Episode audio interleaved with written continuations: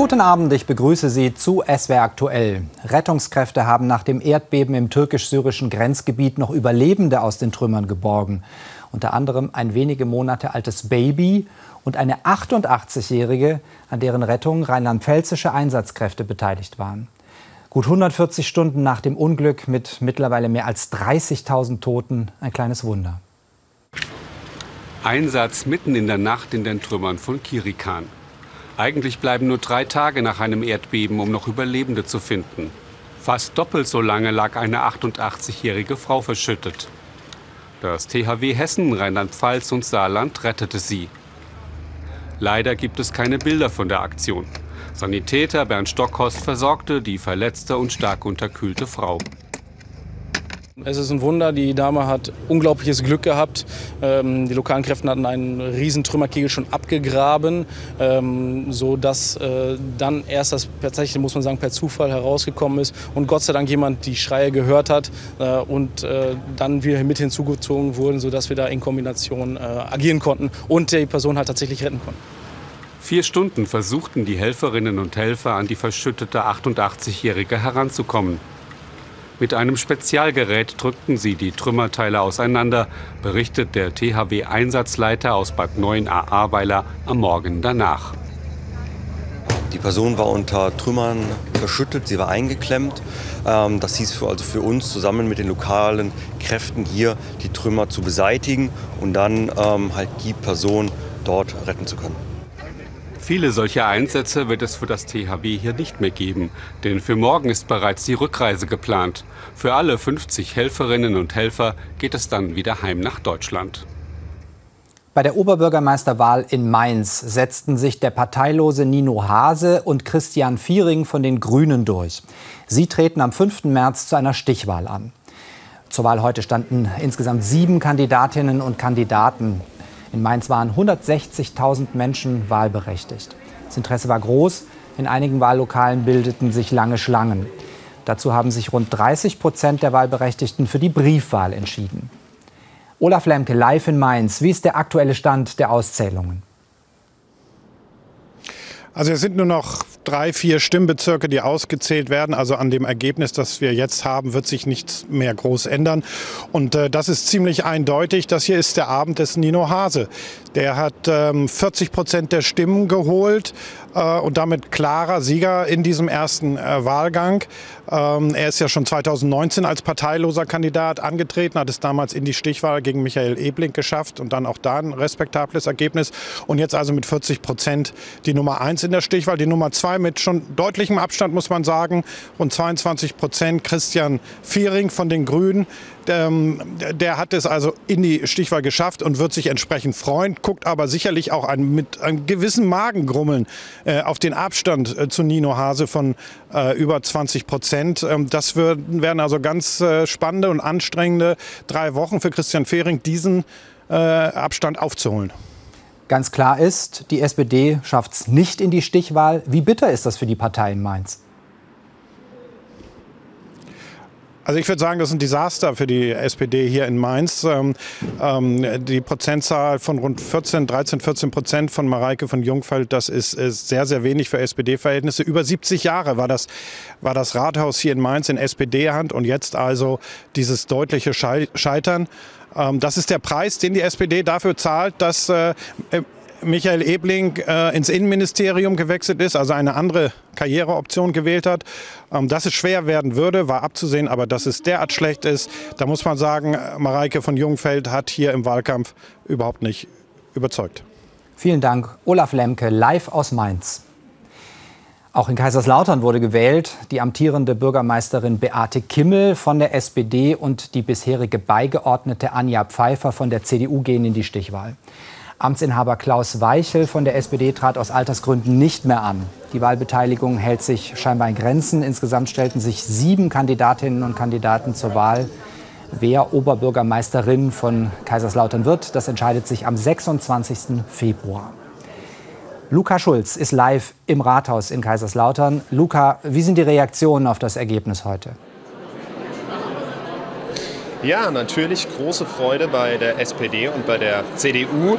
Ähm, Beate Kimmel ähm, hat sich durchgesetzt und auch Frau Pfeiffer. Und dementsprechend groß war auch die Freude. Ich konnte jetzt eben gerade noch mit Frau Kimmel auch sprechen. Sie ist natürlich sehr erleichtert, ähm, wurde viel umarmt von ihren Freunden, von ihrer Familie, aber natürlich auch ähm, ja, von ihren ähm, Kollegen.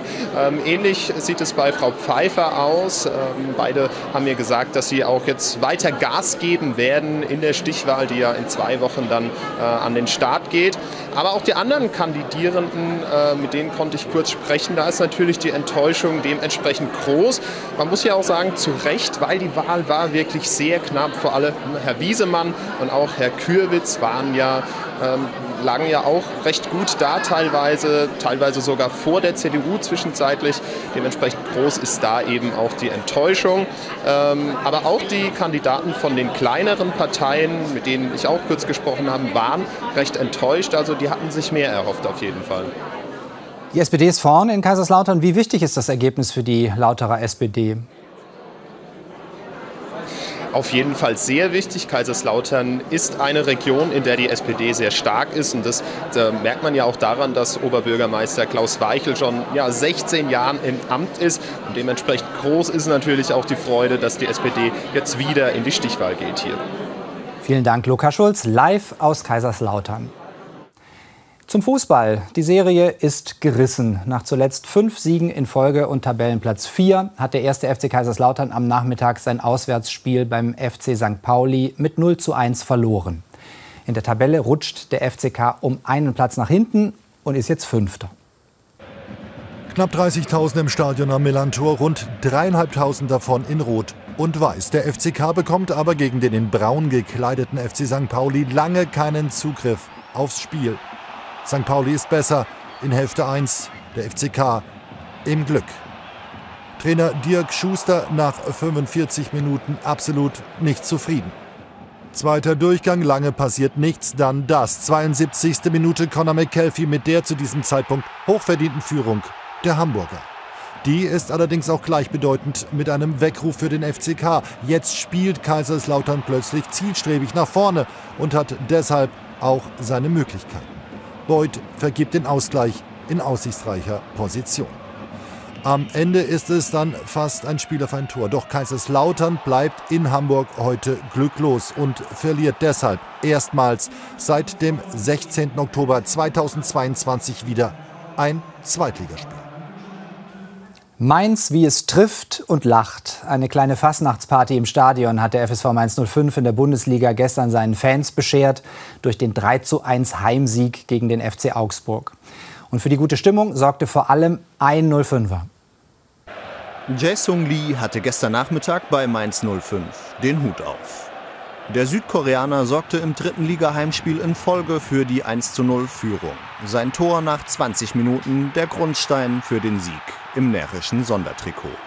Lee ist ein sehr besonderer Spieler, besonderer Mensch auch für die Mannschaft. Er tut uns richtig gut und wenn er am Platz steht, der spult Meter für Meter ab und macht jetzt Tore um Tore auch noch in dieser Saison. Für das nächste Tor sorgte dann Karim Onisivo selbst. Mainz blieb über die gesamte Partie die bessere Mannschaft und auch Augsburgs einziger Treffer durch Demirovics Elfmeter brachte die 05er nicht aus der Ruhe. Am allerwenigsten Jesung Lee, der Angreifer auch beim 3 zu 1 körperlich robuster und gedankenschneller als die Augsburger.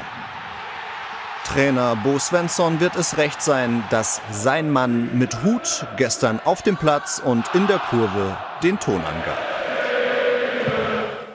Die Ringer des ASV Mainz 88 sind erstmals seit zehn Jahren wieder deutscher Mannschaftsmeister. Im Finalrückkampf gestern Abend in Stuttgart feierten die Rheinhessen einen 14 zu 13 Erfolg über den ASV Schorndorf. Zur Pause hatte noch Schorndorf in Führung gelegen.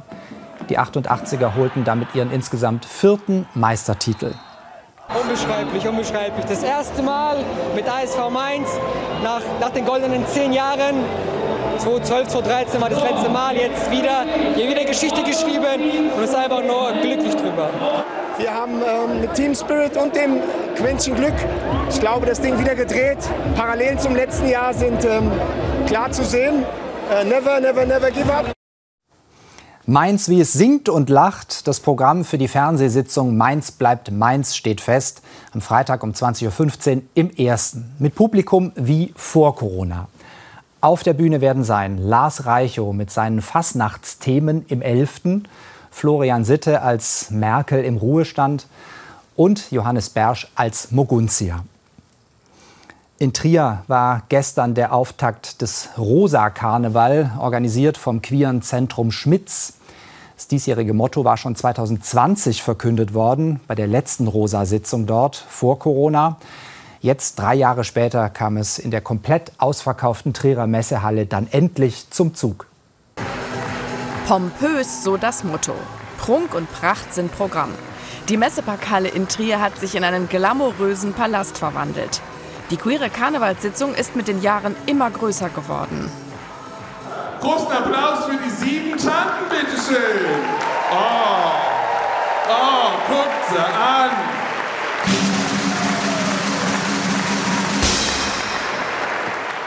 Die Begrüßung ist beim Rosa Karneval etwas anders. Anstatt Hillau. Wie rufen wir hier? Ein Treffertonnen ist hier! Die politisch Red darf nicht fehlen. Klaas Michel als Uschi von der Leyen schont auch dieses Mal niemanden in der Politik. Fortschrittskoalition. So nannten die Parteien die Ampel. Schon nach einem Jahr ist es nur Gehampel. Zum ersten Mal dabei die Kaisergarde. Ein Tanzverein aus Trier, der sich in der Corona-Zeit gegründet hat.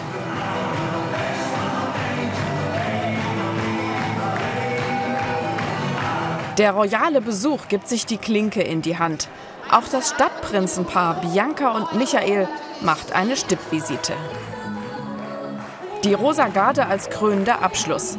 Beim Rosa Karneval nimmt sich die queere Community prachtvoll selbst auf die Schippe. Und sie feiern nicht unter sich, sondern nehmen bei ihrem Fest alle mit. Na dann, der Frühling kann kommen. Und damit zum Wetter und den Aussichten mit Claudia Kleinert. Hallo und herzlich willkommen zum Wetter für Rheinland-Pfalz. Die nächsten Tage bestehen bessere Chancen auf etwas Sonnenschein. Heute blieb sie am meist ziemlich trüb, hängt damit zusammen, dass ein Hochdruckgebiet genau über uns liegt. Sie sehen, die Wolken machen meist einen großen Bogen um uns. Dieses Grau da, das sind eben tief hängende Wolken, Nebel und auch Hochnebelfelder. Bis Donnerstag hält das Hoch noch durch. Und die Temperaturen im Augenblick, die sind ziemlich normal für Februar. Heute in Trier 10,6 Grad. Es kann um diese Zeit, also jetzt am 12.02. auch schon deutlich wärmer sein. 13,5 Grad waren es 1998, 1929, aber am 12. Februar minus 11,5 Grad. Auch das damals Höchsttemperatur. In der Nacht wird es wieder Nebelfelder geben. Im Westerwald ist es trüb und die Temperaturen gehen zurück auf Werte von meist plus zwei bis minus ein Grad. Morgen Vormittag starten wir mit Nebel-Hochnebelfeldern. Etwas Sonne kann es schon geben, den Rhein entlang möglicherweise im Laufe des Nachmittags lockert es dann besser auf und es sollte dann doch überall mal die Sonne rauskommen, wo es lange Zeit trüb bleibt. Da werden die Temperaturen auch gedämpft bleiben. Sonst sind es meist acht bis zwölf Grad eben im Dauergrau etwas darunter.